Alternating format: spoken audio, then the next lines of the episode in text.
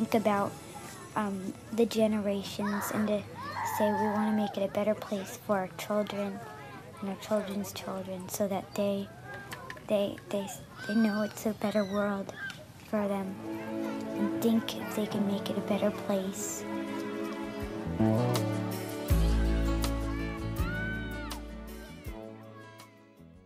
Olá, bem-vindos ao episódio 8 do podcast Sonhar e Realizar está ao alcance de todos.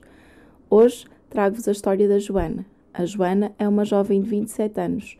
Quando entrou na universidade, tinha todos os sonhos do mundo e acreditava que com esforço e dedicação, se fôssemos realmente bons, tudo seria possível. No entanto, quando termina o curso, o choque da realidade e da busca de trabalho sem resultados deixa-a desanimada, chegando até a achar que ao fim de algum tempo nunca mais seria uh, possível trabalhar na área de jornalismo.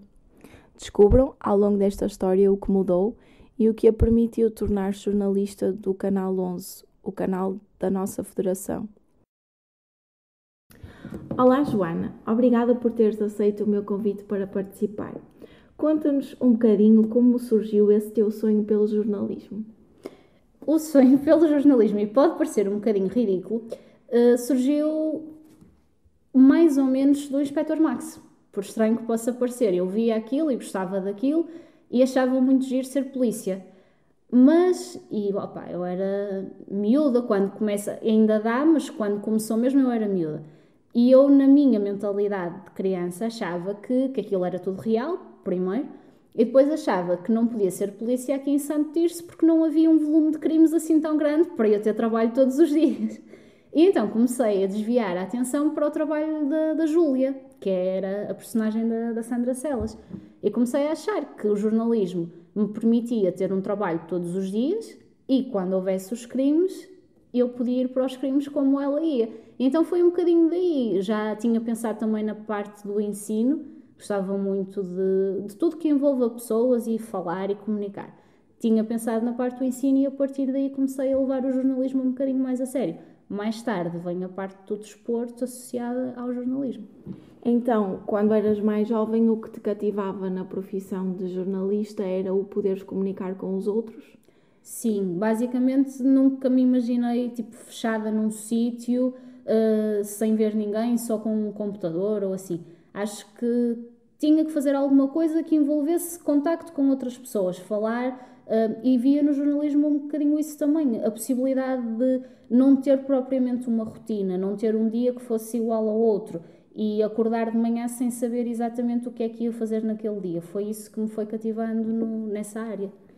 E sabendo que, conhecendo a realidade atual, não é? Depois, quando cresceste, sabendo que a área do jornalismo é uma área difícil de, de arranjar trabalho, de ter saída profissional, o que é que te levou mesmo assim a optar por esse caminho e não por outro percurso alternativo que também te pudesse permitir comunicar? Como eu te disse, pronto, eu fui mentalizando que queria o jornalismo e que gostava de jornalismo, mas eu entro na universidade em 2010, portanto, nós estamos naquele período do auge da crise em Portugal, foi naquela fase mesmo mais complicada. E então aí começaram a surgir duas outras opções.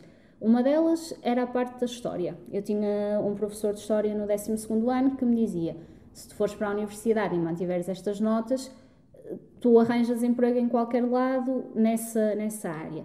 A outra área era o turismo, também uma área em crescendo em Portugal, também eu gosto muito da parte de viajar e tudo mais, e achei que, que poderia dar. Mas, a par de, e depois tinha os meus pais a incentivar-me muito para essas duas áreas, mais do que para o jornalismo. Eles iam, o meu pai, sobretudo, dizia muitas vezes: então, Joana, o turismo, há tanta saída em Portugal, está a crescer tanto, por que não?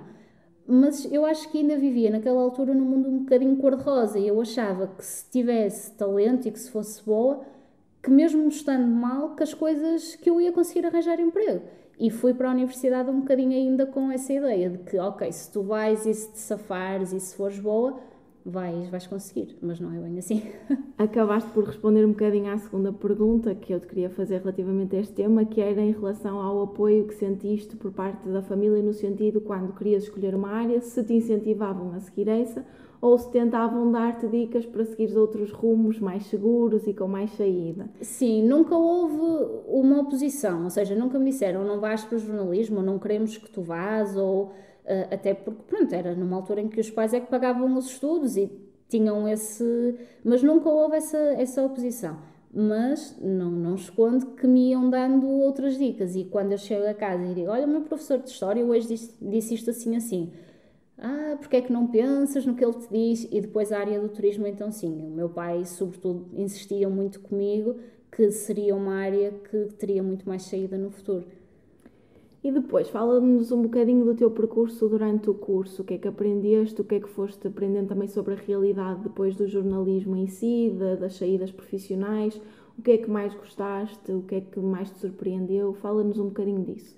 O curso era de Ciências da Comunicação, não era fechado de jornalismo, e nós tínhamos três vertentes: o jornalismo, a publicidade e as relações públicas e o audiovisual e multimédia. E uma das coisas que desde logo me surpreendeu no curso foi o contacto com estas três áreas. Um, eu entrei no curso a dizer que queria jornalismo e foi até ao fim, mas a maior parte dos meus colegas não. Toda a gente entra naquele curso a dizer eu quero jornalismo e depois vão metade para cada lado. A mim surpreendeu muito o gosto que tive pela área do audiovisual e da multimédia, de, de lidar com os computadores e com os programas de, de edição e acabei por perceber que foi uma ferramenta importante para mim, porque hoje em dia temos que mexer nisso tudo: programas de edição áudio, edição de vídeo, é tudo necessário. Um, a parte teórica é sempre aquela mais aborrecida, que pronto, achamos que não estamos lá, que aquilo não serve para nada. Em termos de parte prática, o que eu gostei mais, e hum, aí é que a minha mentalidade mudou um bocadinho, foi a televisão eu sempre quis a parte de imprensa escrita. Eu entrei na universidade a achar que queria ser jornalista de imprensa. E tive o ateliê de imprensa, gostei, tive rádio, também gostei, mas continuei a preferir imprensa. E depois tive televisão, curiosamente, com uma professora que ninguém. não era gostar, toda a gente achava que ela era muito exigente. E eu adorei. Adorei aquilo, adorei a forma como ela falava connosco, como nos envolvia e depois adorei uma parte que era ela que nos ensinava, que era a parte dos diretos. Aquela adrenalina de ligar a câmara e tens que falar, não interessa o que é que vais dizer, mas tens que dizer alguma coisa. Aquilo mexeu comigo ao ponto de eu achar, opa, se calhar era mesmo isto que, que eu queria fazer. Portanto, se dissesse duas coisas que me surpreenderam pela positiva no curso, foi esse: o interesse pela televisão, que eu não, não tinha de todo, e o interesse pela área do audiovisual e multimédia também. Pela negativa, Acho que há áreas práticas que não são tão exploradas ainda. Naquela altura, hoje não tenho bem a certeza. Um, por exemplo, ferramentas da Adobe como o InDesign, que para montar um jornal precisamos, no curso não tocámos nisso. Acho que havia coisas que faziam falta. Hoje em dia não sei muito bem como é que, como é que está. E durante o curso foram falando sobre a realidade atual na procura de trabalho, nas ofertas, como é que seria depois no final do curso, que é que, como é que iriam procurar um rumo nessa área? Nós íamos falando, entre colegas, sim, íamos falando sempre, porque depois, mesmo no jornalismo, às vezes havia muita gente que queria mais a parte de, de assessoria, mesmo não estando em publicidade, havia muito também quem quisesse a parte de assessoria. E entre nós, pronto, íamos falando, mas com os professores íamos tendo mais essa noção. Uh, tínhamos professores que nos diziam: Eu vim para aqui porque no jornalismo, primeiro, está complicado e segundo, não há horários e isso é, é chato para quem tem família para quem quer uma família.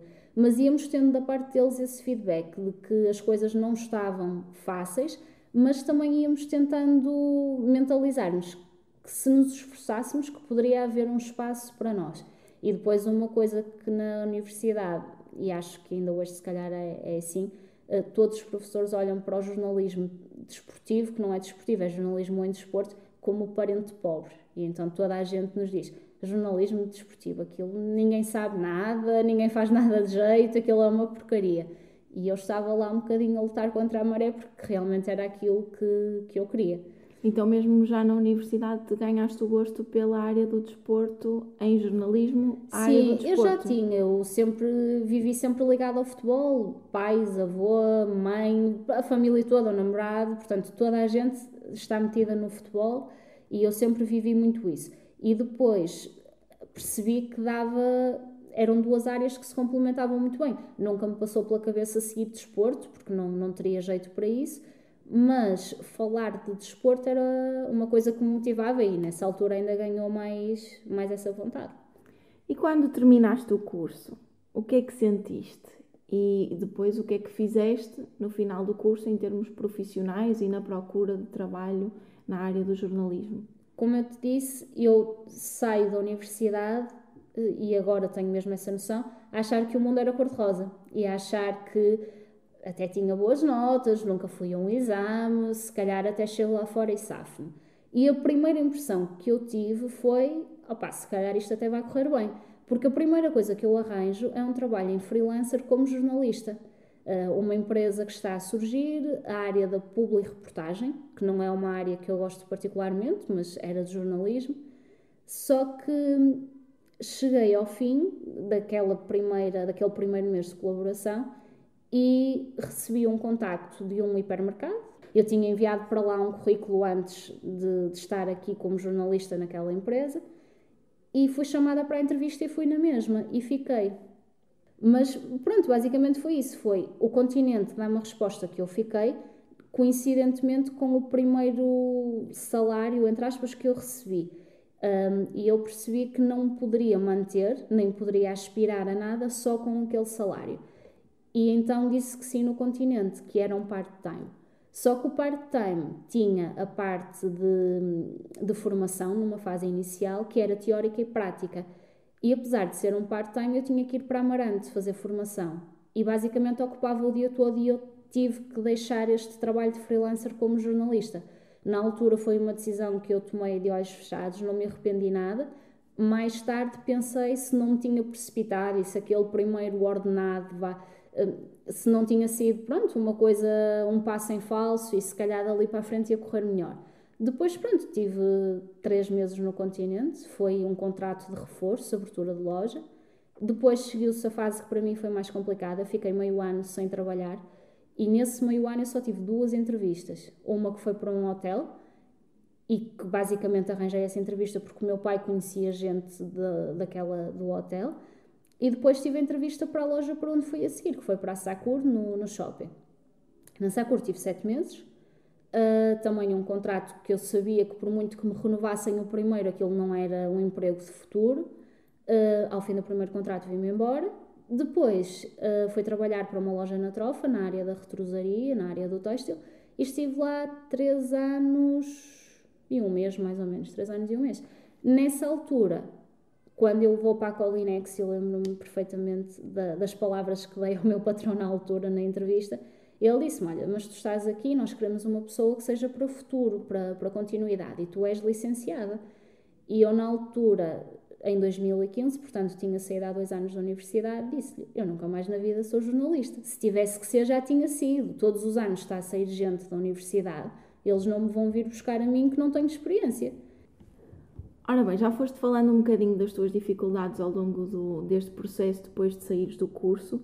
Durante esse tempo que trabalhaste noutros locais, lembravas-te do jornalismo, continuavas a procurar na área?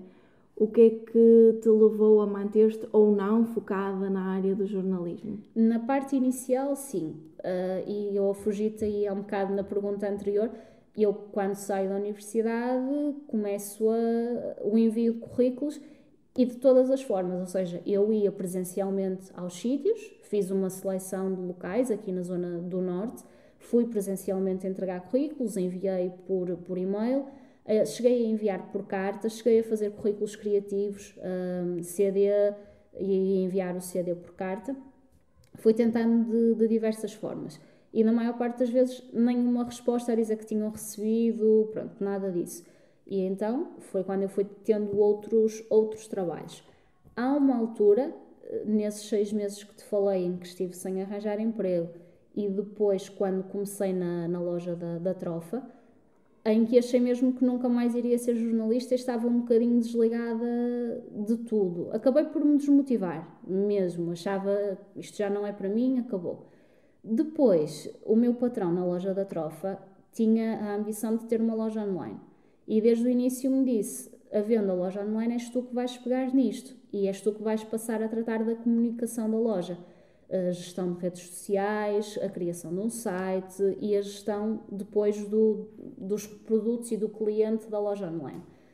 E quando isto começa a fazer algum sentido e eu começo a mexer mais com isto, eu penso, opá, por que não continuar a procurar no jornalismo? Depois comecei, ainda trabalhava na loja, fazia colaborações freelancer com duas revistas que saem com o Público e com o Expresso eram colaborações remuneradas, ia fazendo artigos para a revista, mais ou menos 5, 6 por mês.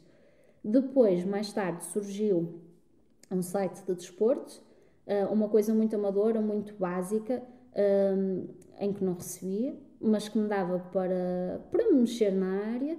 E depois surgiu um outro site de desporto, o Bola na Rede, esse sim um projeto grande, consolidado, que hoje em dia já é um órgão de comunicação regulamentado pela, pela ERC, que me permitiu, e aí sim eu acho que, que foi o que verdadeiramente me abriu portas. Eu fiz, basicamente, eu sempre disse que trabalhar de graça não, que não trabalharia de graça, que isso que era uma exploração. Quando a bola na rede surge, é um trabalho não remunerado, mas que eu faço a partir de casa, ou seja, eu não tenho despesa alguma e só escrevo um artigo por semana. Depois, o Bola na Rede tem outra coisa muito interessante e que para mim foi muito bom, que é acompanhar jogos em estádio. E aí sim, eu tinha alguma despesa porque me deslocava aos estádios e gastava gasolina, mas comecei a envolver-me na área. Uh, o primeiro jogo que eu fiz foi o Moreirense Sporting e aquilo para mim foi tipo o auge. Se eu alguma vez na universidade imaginei alguma coisa, era estar num estádio a fazer um jogo de um grande. E começar com o Moreirense Sporting foi, foi muito bom para mim. E ao longo dessa época acompanhei sempre o Moreirense e o Aves em casa, jogos em casa fazia sempre. Depois, eles convidaram-me para pedir carteira profissional por eles, uh, para poder fazer os jogos do Porto em casa, porque no Estádio do Dragão é obrigatório carteira profissional de jornalista, eu não tinha, e pedi através deles para poder fazer. E sinto mesmo, verdadeiramente, que foi isso que me, que me abriu portas precisamente nessa altura quando surge o Mais Guimarães. E acho que também outra coisa que é importante é a sorte, porque, por exemplo, o Mais Guimarães, eu já tinha enviado currículo para lá um ou dois anos antes e não deu em nada. E naquela altura que eu enviei, acabou por resultar. E pronto, acho que foi a conjugação de eles, depois eu vim a perceber, estavam à procura especificamente de uma rapariga, e se calhar na, na outra no outro ano antes não estavam, estavam à procura de um rapaz, não sei.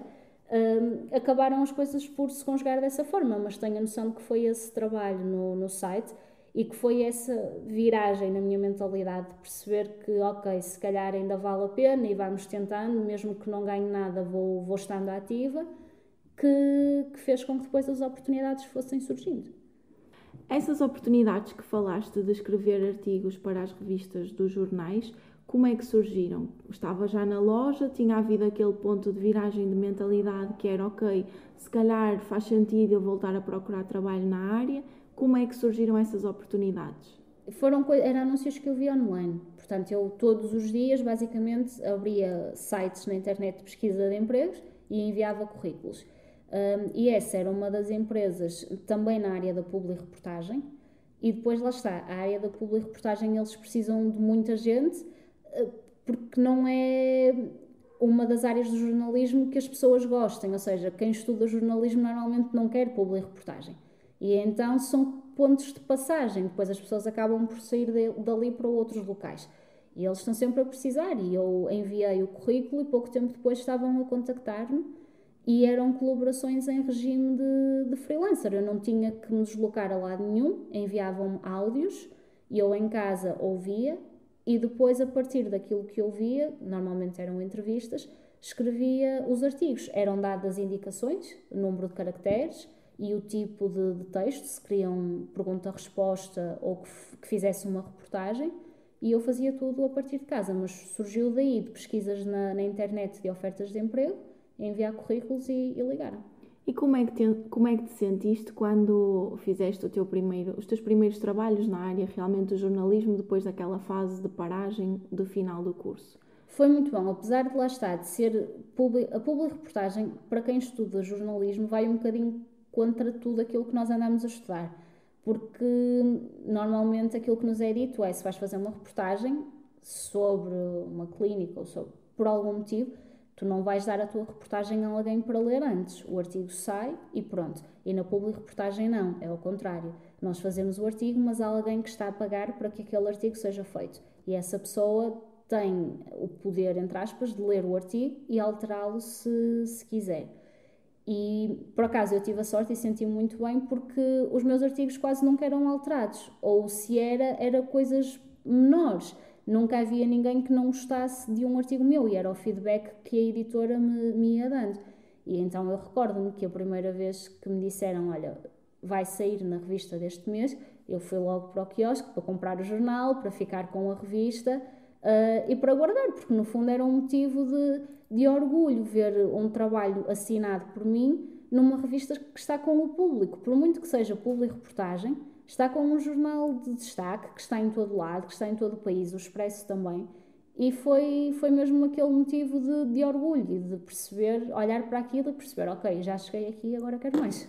Tu disseste que inicialmente, quando estavas no curso e quando terminaste o curso, achavas que o mundo era cor-de-rosa, que se tivesses mérito irias conseguir. Depois tiveste uma fase em que procuraste durante seis meses, não tiveste aquela experiência, mas não foi aquilo que tu esperavas e ficaste numa fase um bocado mais desanimada, em que puseste de lado até a hipótese de voltares a trabalhar na área, quando começaste a trabalhar na trofa, disseste ao teu patrão que agora já nunca mais passado, irias trabalhar sim. na área, porque ao fim de dois, três, três anos, dois anos, dois anos já tinha passado uhum. o teu tempo e que se tivesses que entrar, já tinhas entrado. Depois houve aquela, aquela mudança, aquele clique em que tu começaste a pensar, ok, se calhar vale a pena tentar novamente efetivamente tentaste e basicamente anúncios que te candidataste, conseguiste os trabalhos e a, a seguir foi uma sucessão de, de, de conquistas na área. Fala-nos, reflete um bocadinho sobre isso, sobre a mentalidade, não é? Porque se calhar no fundo aquela mentalidade inicial que tinhas acabou por se concretizar. Porque apesar de ser num timing diferente, não é? Passaram dois anos ou dois anos e tal desde que acabaste o curso, mas no fundo foi por mérito que conseguiste, foi por tentares e foi por mérito que conseguiste. Não tiveste cunhas, como se costuma dizer que nesta uhum. área, ok, ou é por cunhas ou então não arranjas trabalho.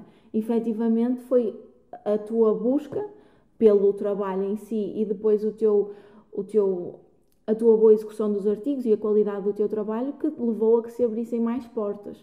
E por outro lado, outro paradigma que tu quebraste foi: eu não vou trabalhar de graça no entanto, Sim. apesar de ser um trabalho a partir de casa, efetivamente, trabalhaste, fizeste o teu Sim. trabalho de graça. No entanto, isso permitiu-te entrar no mundo do desporto, chegar a acompanhar jogos ao vivo, que era algo que, ainda por cima, sendo a tua área de eleição o desporto, tu certamente sonhavas, não é? Claro. Exatamente. E depois abriu-te portas ainda maiores nessa área.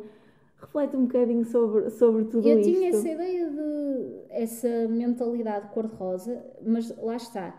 Um, o período em que eu estudo, 2010-2013, é mesmo o auge da, da crise. Uh, em 2015, que é quando eu vou trabalhar para a loja na Trofa, mesmo em termos de, de procurar, sem ser em jornalismo, eu senti que foi muito mais fácil quando saí da Sacur para a Trofa do que quando saio do continente para a Sakura. Como eu te falei, do continente para a Sakura eu tive seis meses, sem nada, com uma entrevista de emprego. E entre a Sakura e a Trofa, eu saí da Sakura em final de fevereiro e soube que tinha ficado na Trofa em abril, mais ou menos meados. Depois só comecei a trabalhar em maio porque foi uma decisão deles. Mas nesse período eu tive montes de entrevistas. E então eu percebi que havia duas coisas importantes. A primeira era que realmente as coisas estavam a mudar e a segunda era o ter experiência. Percebi que a experiência que realmente era muito importante aí e o ter trabalhado numa loja com o nome da Sakur abria portas, isto em lojas, sem falarmos em, em jornalismo. Mesmo aí eu senti essa diferença. Depois, na área do jornalismo, aquilo que eu fui sentindo muito foi que o percurso, para além de da persistência, para além do trabalho, para além da qualidade ou não do teu trabalho, para além das cunhas, até há um fator sorte que é muito importante. E esse fator sorte depende, por exemplo, eu não, não cheguei a ir para lá, mas um, aqui na, na Trofa há o Jornal do Ave, que faz Santo Tirso, Trofa e Famalicão. E eu trabalhava ainda na loja da Trofa, quando eu continuo a mandar currículos, mandei um currículo para lá e nunca me disseram nada. Eu tive na trofa três anos, portanto, há uma altura mais à frente que eu volto a mandar o currículo e responderam. Ou seja, depende do momento. Eu tive a sorte, nessa segunda vez que enviei, eles estarem a precisar e fui chamada para, para a entrevista, depois acabei por não ficar. Então acho que foi um bocadinho isso, que para além de, da tua persistência, para além da tua qualidade, acho que também é muito importante o momento, faz muita, muita diferença. E outra coisa são os contactos. E eu notei muito isso, por exemplo, com o Bola na Rede. E respondendo à tua pergunta do quebrar de paradigma, para mim, e por isso, voltando àquele primeiro trabalho de sempre como freelancer em jornalista, eu deixei-o de lado porque para mim aquilo era trabalhar de graça. E de repente eu percebo que, e por exemplo, a, a public reportagem, na área hum, que eu fazia para, para essas revistas, chegaram mais do que uma vez a falar eu a falar com os editores da possibilidade de passar para full time. Mas era um full time que aquilo para mim era, era muito pouco, porque durante três meses tu não recebias. Tinhas que ir para Gaia e recebias ajudas de custo, ou seja, eu quase que tinha que pagar para ir trabalhar e eu nunca aceitei isso. Eu disse, ok, como freelancer tudo bem, porque estou em casa, não gasto e recebo algum, que não era pouco, até acho que eles, como freelancer, que pagavam bem, como full-time está fora de hipótese, porque eu não me vou sujeitar a isso. Depois o bola na rede é diferente porque eu estou em casa também e não gasto dinheiro. E depois eu começo em jogos com o Moreirense e com o Aves, que estão mesmo aqui ao lado de casa. Ou seja, eu o Aves já ia ver de qualquer forma. A deslocação para lá, para o estádio, eu já ia fazer de qualquer forma. E então, por que não fazê-la uh, ir ganhando experiência, estando noutros sítios. O Moreirense também é aqui muito pertinho, também não, não interferia. E lá está, na altura tive pessoas que me disseram: Mas tu vais trabalhar de graça? Há alguém no site que está a ganhar dinheiro com o que tu estás a fazer. Mas para mim, naquele momento, eu senti que era importante dar esse passo e que valia a pena quebrar essa mentalidade que eu tinha de que não vou trabalhar de graça. Eu também tenho noção de que alguém estaria a ganhar por pouco que seja, no site que alguém receba alguma coisa. E o Bola na Rede, atenção, é uma estrutura muito bem montada. Eles têm muita gente a trabalhar e é um trabalho realmente muito bem feito. E acredito que recebam e recebem bem porque o trabalho realmente é, é bem feito. Mas também acredito que o que recebem não é suficiente para pagar a quantidade de gente que eles lá têm, pelo menos não nesta fase. E para mim, pesando o não receber com toda a experiência que aquilo me ia dar, eu optei pela experiência. Ora bem, associado ao Bola na Rede, surgiu-te também a oportunidade de trabalhar no Mais Guimarães e depois, como é que continua o teu percurso na área do jornalismo e quando é que deixas efetivamente a loja na Trofa? Então, eu comecei, eh, a oportunidade no Mais Guimarães surge-me quando eu estou a trabalhar na Trofa, eh, faço as entrevistas, dizem-me que fiquei e eu digo logo ao telefone, sim, sim, eu vou, eu quero. Quando no dia seguinte me vou despedir, a coisa muda de figura. Estava nesse processo da compra de casa, uh, o empréstimo com o banco e a palavra certa é ter sido cobarde. Acho que é mesmo a palavra certa a utilizar. Porque os meus patrões não queriam que eu saísse, ofereceram-me um aumento considerável que cobria, ou seja, o que eu ia ganhar no Mais Guimarães já era menos. E eles ainda me aumentam o salário. E aí balancearam. Tive uma semana para decidir e, e optei por não ficar no Mais Guimarães. Na altura eu disse que não, mas chorei, chorei, chorei, chorei, porque tinha noção de que estava a desperdiçar a única oportunidade que tinha tido e que provavelmente não ia voltar a ter mais nenhuma. Mas lá está, depois também a minha mãe era muito cautelosa com isso. Atenção, estás a comprar casa, olha no que tu vais meter. Um, o Dani foi-me apoiando sempre, o meu pai também, mas sempre colocando essas reticências. E eu fui pensando e acabei por ter medo. E então disse que não. mas disse que não deixando aberta a possibilidade de trabalhar também em part-time com eles, porque eles também estavam a precisar de alguém em part-time. Um, e então ficou definido assim: eu fazia três, três páginas de jornal por semana para eles e trabalhava também para a revista quando, quando eles precisassem. Isto começa em março, depois em maio eu já ia falando com a patroa, já tínhamos definido que no final do verão eu ia para lá trabalhar as coisas precipitaram-se, eles tiveram um colaborador que saiu em junho e então eu fui para lá trabalhar, despedi-me e fui para lá trabalhar em julho. E depois disso, quando é que surge a oportunidade, agora já mais recente, não é, de trabalhar para o canal Once, que é um canal recente e muito importante em uhum. termos desportivos? Como é que surgiu essa oportunidade e como é que te sentiste depois quando fizeste a tua primeira reportagem para esse canal? Olha, a oportunidade surgiu uh, voltando um bocadinho atrás. Eu estava ainda no Mais Guimarães e apareceu na internet, vi uma formação que a Federação Portuguesa de Futebol estava a organizar, que era um curso de narração e comentário em desporto. Era a primeira edição deste curso um, e eu vi aquilo e chamou-me a atenção. E disse: isto até era uma coisa que eu gostava de, de fazer. Mas depois a ideia passou-me. Num jogo que eu fui fazer pelo Mais Guimarães do Vitória, uh, estava com outro jornalista de rádio que estava lá comigo um, e que me falou também desse curso. Ele disse: Olha, há um curso assim, assim, tu podias te inscrever, de certeza que eles vão usar este curso no fundo para pescar gente para o Canal 11. E aquilo, eu vim embora a pensar naquilo e disse: Ora bem, se isto pode dar para o Canal 11, então pronto. Foi uma questão de conversar, eu já estava a morar eh, sozinha com o meu namorado na altura. Fomos pesando, mas ele nisso sempre foi muito. Enquanto que eu sou a parte poupada do casal, ele é a parte do podes fazer. E então ele incentivou-me logo, inscreve-te. Mas pronto, a parte da inscrição era o mais fácil, porque aquilo era um curso limitado a 20 lugares e eles tinham centenas de inscrições. Tanto que quando eu envio a candidatura, que era o currículo e uma gravação de, de voz, recebemos um. A ideia inicial deles era fazer entrevistas com toda a gente por Skype. E eles, na altura, eu enviei e eles disseram, ou melhor, enviei primeiro a ficha de inscrição e eles responderam a dizer que tinham um número muito elevado de candidaturas, não iam fazer as entrevistas e pediram para enviar o currículo e essa tal gravação de voz. E foi o que eu fiz. Isto, o curso foi no feriado no 1 de dezembro, 1 e 2, que era sábado e domingo, e na segunda-feira antes é quando eu descubro que fui selecionada. Eu estava no Mais Guimarães a trabalhar normalmente, abri o meu e-mail e estava lá, a dizer, olha, foi assim. Pronto, fiquei toda contente, tinha que pagar a inscrição, paguei logo, depois tratei de agendar quarto em Lisboa e fui. E esse curso foi muito importante porque me deu mais contactos.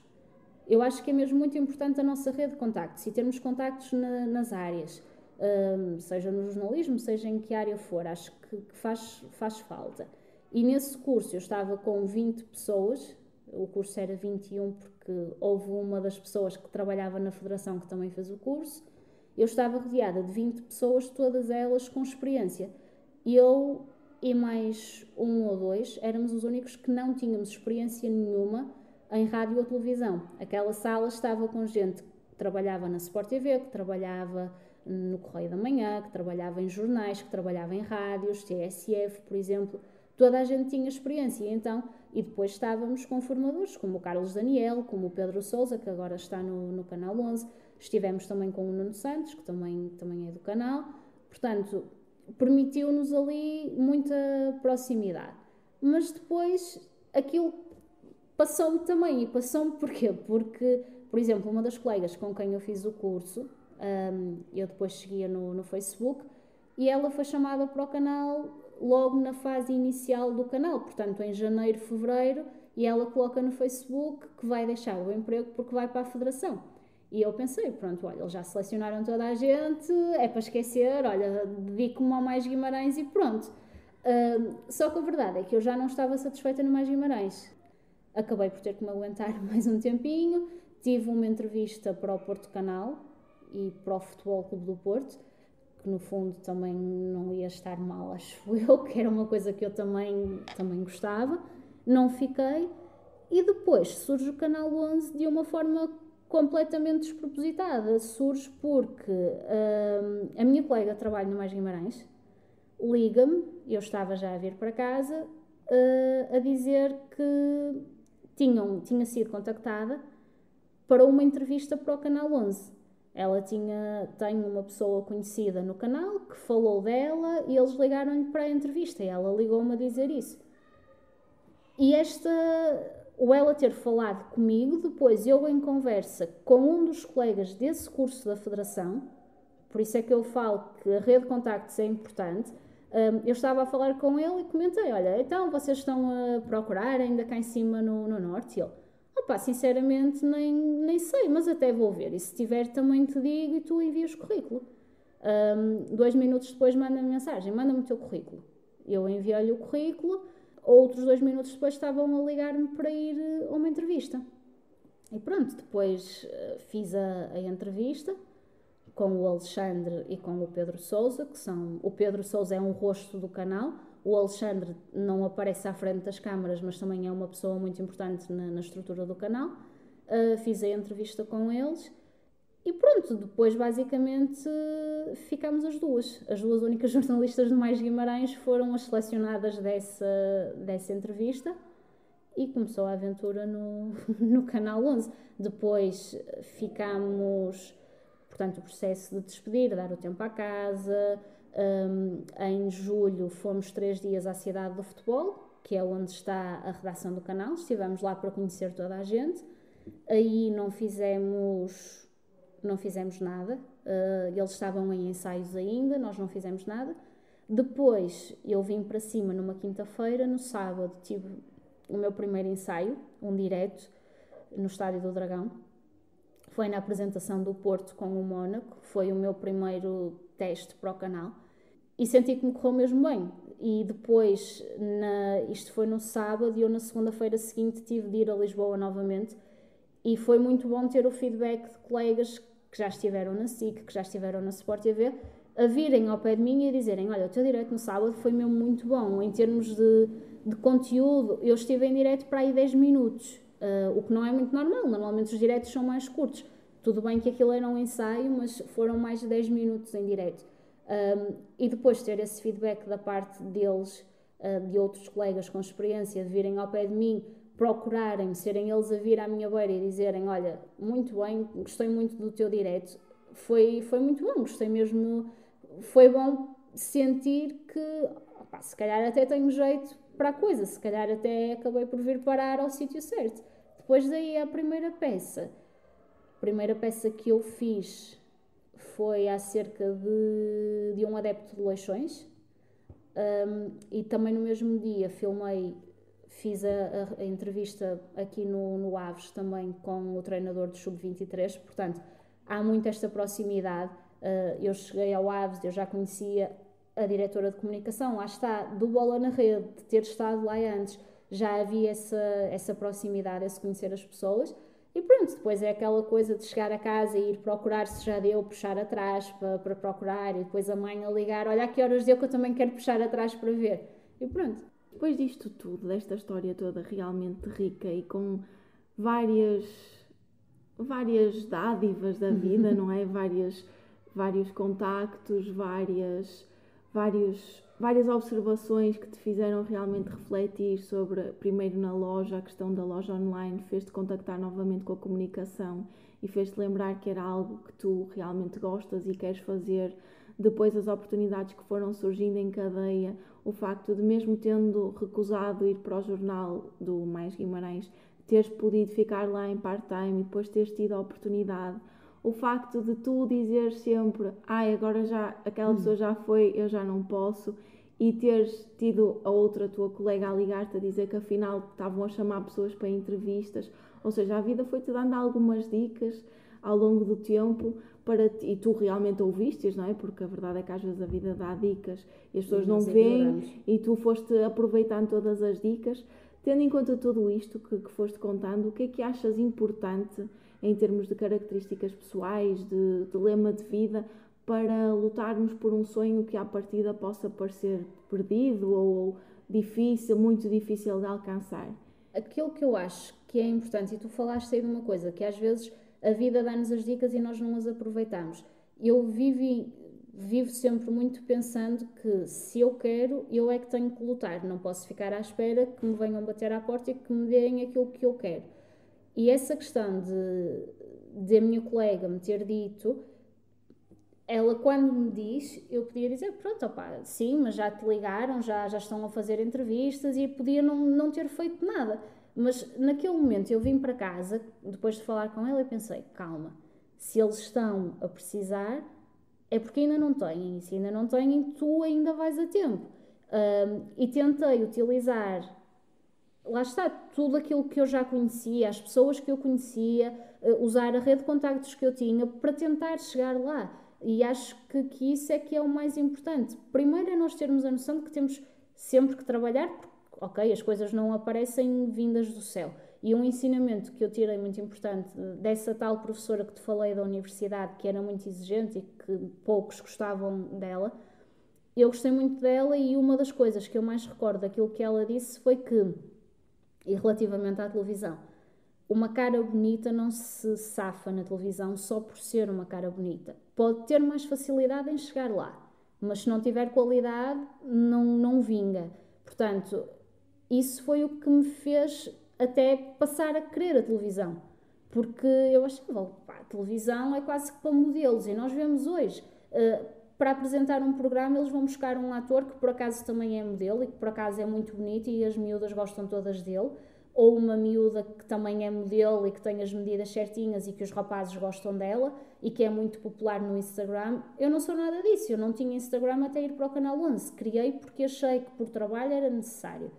E acho que, que aí foi realmente um ensinamento muito importante de que nós temos que lutar para aquilo que queremos, mas depois há dois pontos que para mim são fundamentais. Primeiro é a sorte, é o momento certo, a hora certa, a pessoa certa que aparece no teu caminho uh, a pessoa que viu um trabalho teu e que acreditou e que achou que tinhas talento, e depois a rede de contactos, isso sim acho que é mesmo fundamental. Um, seja formações, seja cursos, seja conferências, eh, tudo aquilo que nós pudermos aproveitar para estarmos no meio, para estarmos junto de outras pessoas, acho que é fundamental para isso. E depois, uma coisa que eu vivo mesmo muito a pensar nisso um, ao contrário do que se costuma dizer, que é não faças aos outros o que não queres que te façam a ti, eu vivo muito segundo o faz aos outros o que gostavas que te fizessem a ti. Um, e portanto, eu agora estou no canal 11 para te dar um exemplo que não, nem sequer é, é, muito importante, mas para te explicar esta filosofia de vida que eu entretanto adotei. Eu estava a caminho de uma reportagem com um repórter de imagem, que nos acompanha sempre, e ele estava na Bola TV, uh, até deixou há pouco tempo e estava-me a dizer que na Bola TV estavam a precisar de uma pessoa. Ora, eu estou servida, não, não tenho interesse neste momento em trocar o 11 pela Bola TV. Mas tinha uma colega que no dia antes me tinha perguntado se eu sabia de alguma coisa. E eu falei com ela. E depois tinha outra colega do Bola na Rede e do site anterior ao Bola na Rede até, hum, uma colega que eu nunca vi presencialmente, mas que trabalhei com ela várias vezes e que gosto do trabalho dela e que gosto dela, uh, apesar de tudo isso, da distância. Dentro, obviamente, que não vou dizer que ela é a minha melhor amiga porque eu não a conheço, mas gosto do trabalho dela e gosto de lidar com ela.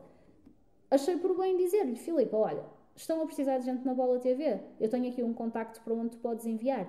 E ela enviou, foi à entrevista e está neste momento à espera de saber. Portanto, aquilo que nunca ninguém fez por mim, porque se calhar também não conhecia pessoas que o pudessem fazer por mim.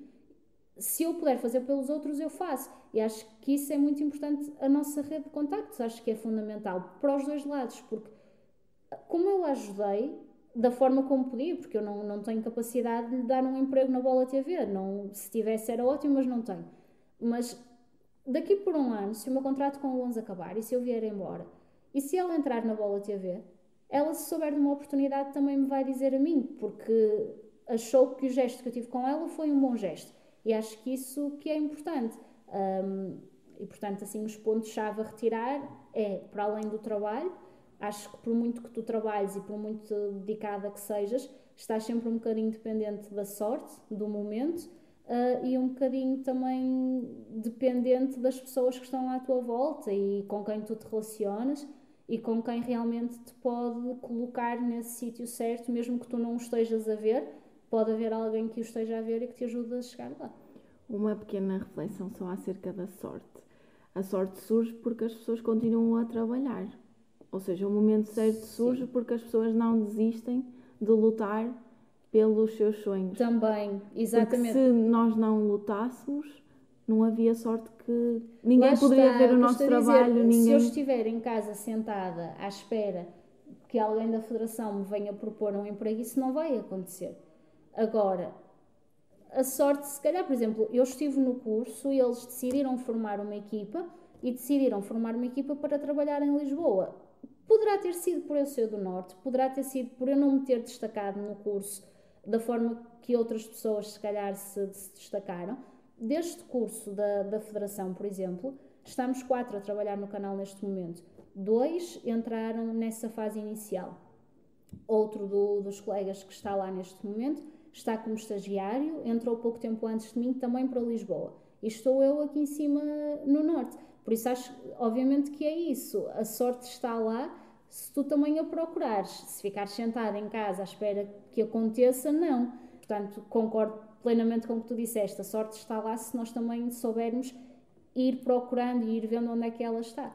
Mas também acho que sem ela que, que é mais complicado ainda de chegarmos lá.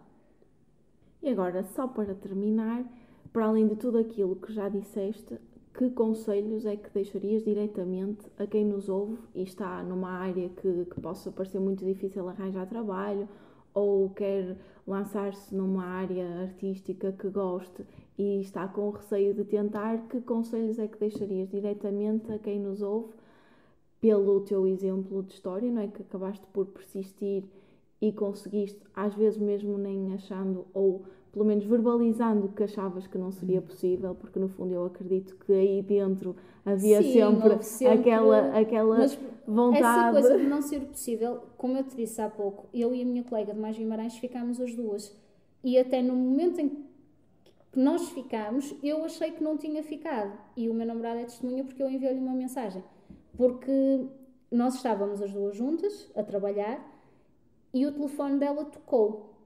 E ela olhou para mim, eu olhei para ela e disse: é, é da Federação? E ela: É. Naquele momento eu sabia, acho que é lógico, que eles, depois de um processo de recrutamento, ligam primeiro para quem ficou. Se alguém de, de, de quem ficou não quiser, eles depois vão pegar numa segunda hipótese. E se já tivessem dito de antemão, olha, não vamos ficar contigo, era um bocado chato voltarem atrás. Portanto, quando eles lhe ligam, eu sei que ela ficou imediatamente. E por saber que ela ficou, eu mandei logo uma mensagem. Naquele, no momento em que ela se levanta para atender, eu mando uma mensagem para o Dani a dizer: Não fiquei no 11, a Luísa ficou. Porque nunca me passou pela cabeça que eles fossem tirar, porque eles sabiam, nós não mentimos na entrevista, eles sabiam que nós éramos as duas únicas jornalistas de Mais Guimarães.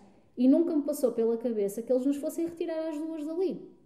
Quando o telefone dela toca, naquele momento para mim acabou. Eu venho para, o, para junto dos outros colegas do jornal, porque estávamos em dia de fecho, e já ninguém podia falar para mim. Ela esteve lá fora 10 minutos, e nesses 10 minutos eu estava insuportável. Até que ela entra pela porta e, tipo, vai a passar sem dizer nada, e eu disse: Luísa, então? E ela ri-se e disse: Espera. Naquele momento o meu telefone toca. E eles, ah, e tal, pronto, oferecemos agora uma proposta à Luísa. E eu, pois eu imaginei, não sei o quê e temos uma para ti também. E eu, como assim? Tipo, não, mesmo ali, a entrevista correu bem, tudo mais. Mesmo naquele momento, minutos antes de saber que fiquei, eu tinha a certeza que não ia ficar. Portanto, acho que. Ora bem, passada à frente. é mesmo isso. Os conselhos. Uh, conselhos. Acho que vai um bocadinho, primeiro, do medo, de, ou seja, não ter medo de arriscar. Um, e contra mim falo porque eu tive medo no, na saída da loja para o Mais Guimarães. Primeiro, acho que tudo depende um bocadinho do contexto pessoal em que tu estás inserido. Uh, se tiveres a oportunidade de sair, de trocar, de arriscar, sem ter medos, acho que é. Um, por exemplo, eu quando saio do Mais Guimarães para o 11, não pensei duas vezes. Não, eu aceitaria ir ganhar menos se fosse o caso e deixava o Mais Guimarães para o 11. Um, e acho que isso é, ou seja, olhando para aquela que é a nossa realidade pessoal, para aquilo que são uh, os nossos compromissos, já houver compromissos financeiros, é óbvio que temos que nos responsabilizar por eles e que tentar cumpri-los, mas dentro de todos esses limites e pesando sempre tudo, acho que primeiro é mesmo não ter medo de, de arriscar. Um, eu posso trocar um sítio onde estive três anos e estava com uma efetiva por um contrato de um ano, ok, mas eu vou tentar. Se eu não tentasse, eu ainda hoje iria estar a remoer-me a dizer: Fogo, foi a oportunidade que eu tive e desperdicei. Acho que é muito importante não, não ter medo. Depois, pesem sempre na vossa balança um, o que é que vale e o que é que não vale a pena. Uh, como eu disse, eu sempre achei que não queria trabalhar de graça e houve uma altura em que percebi que isso poderia ser importante. E quando falo em trabalhar de graça, eu continuo a não achar bem que continuo mesmo hoje, não aceitaria ir para Gaia e não receber e pagar do meu bolso para trabalhar. Mas dentro dos nossos limites, lá está novamente, dentro daquilo que nós podemos suportar, pesem, pesem na balança se, se vale a pena até perder um bocadinho mais de tempo sem ter nada em retorno numa fase até inicial, mas a pensar que isso a nível futuro, em, acho que em qualquer área que, que isto se pode aplicar, por exemplo, uh, uma esteticista, eu posso não, não ter emprego, mas vou investir 20, 30 euros e até vou fazer umas coisas em casa e pode ser que, que tenha sorte. Um, uma fisioterapeuta, por exemplo, não arranja emprego, pode fazer umas coisas em casa e pode as pessoas gostarem do trabalho dela. Uh, acho que em todas as áreas há um bocadinho isto de coisas que nós podemos fazer um, ou sítios a que podemos ir que nos podem depois ajudar a abrir portas. Mesmo que naquele momento tu penses, opá, eu vou perder tempo com isto, isto não me vai dar nada, eu não vou receber, não vou. O que é que eu ando aqui a fazer? Pensar, não diga longo, diga médio prazo. O que é que isto depois me pode, me pode abrir? E acho que basicamente é isso: é acreditarmos no nosso valor, trabalharmos para ter algum valor, a consciência de, opá, não somos perfeitos, ninguém sabe tudo, ninguém é conhecedor de tudo mas trabalhar todos os dias para ser um bocadinho melhor do que no dia anterior, acho que é fundamental até pela nossa sanidade mental, não é? De nos mantermos ativos mesmo estando em casa. E depois é isso, é não ter medo de arriscar, persistir e muito importante, eu volto a bater nisto porque acho que é mesmo muito importante, a rede de contactos. Olhar à nossa volta, perceber. A rede de contactos é diferente de cunha. E são, são coisas diferentes. Rede de contacto é eu conhecer eh, pessoas da área, pessoas que. Porque às vezes há oportunidades de trabalho que não estão nos jornais, que não estão na internet, porque há tanta gente que já envia currículos de forma espontânea que eles não precisam de pôr anúncios de emprego. E então são, ou lá está, tu tens a sorte de enviar na altura exata em que estão a precisar, ou essa rede de contactos, por muito que não tenha influência nenhuma dentro da empresa, pode dizer: Olha, estão a precisar, é uma boa altura para enviares o currículo. E acho que isso é mesmo fundamental, estarmos atentos àquilo que nos rodeia, perceber um, com quem é que podemos falar, com quem é que podemos interagir na nossa área e depois continuar a trabalhar, porque acho a ideia do mundo cor-de-rosa que eu te falava na universidade, se formos bons um, e se lutarmos e se persistirmos, em algum momento alguma coisa vai acabar por surgir. Pode não ser o melhor emprego do mundo, pode não ser uh, um full time, eu teria, obviamente que não, não me sentiria realizada como agora, mas o ter ido fazer aquele Moreirense Sporting, o ter entrado pela primeira vez no Estádio do Dragão como jornalista, embora não fosse a tempo inteiro, mas como jornalista, ter feito um jogo de Liga dos Campeões, para mim foi, foram coisas que, em termos profissionais, foram fantásticas, era aquilo que eu sempre queria. Se estava a ganhar alguma coisa, não estava, mas estava a enriquecer-me a mim enquanto pessoa, a enriquecer-me enquanto profissional. E lá está, são, são oportunidades que podemos ir aproveitando e que depois podem ajudar a abrir-nos algumas portas no futuro. Obrigada, Joana, pela tua participação e colaboração. Obrigada por estarem desse lado. Espero que tenham gostado da história da Joana e que tenham percebido como a vida ao longo do tempo nos vai dando dicas. Mais ainda, espero que tenham percebido que não é por não conseguirmos alcançar determinado objetivo em determinado momento que isso não vai acontecer. O timing nem sempre é aquele que nós queremos. É preciso persistir e acreditar independentemente das circunstâncias, porque enquanto continuarmos a lutar, haverá uma possibilidade de se tornar na altura certa para que as coisas e as oportunidades surjam. Conto convosco para a semana para mais um episódio e mais uma história inspiradora deste podcast. Até lá!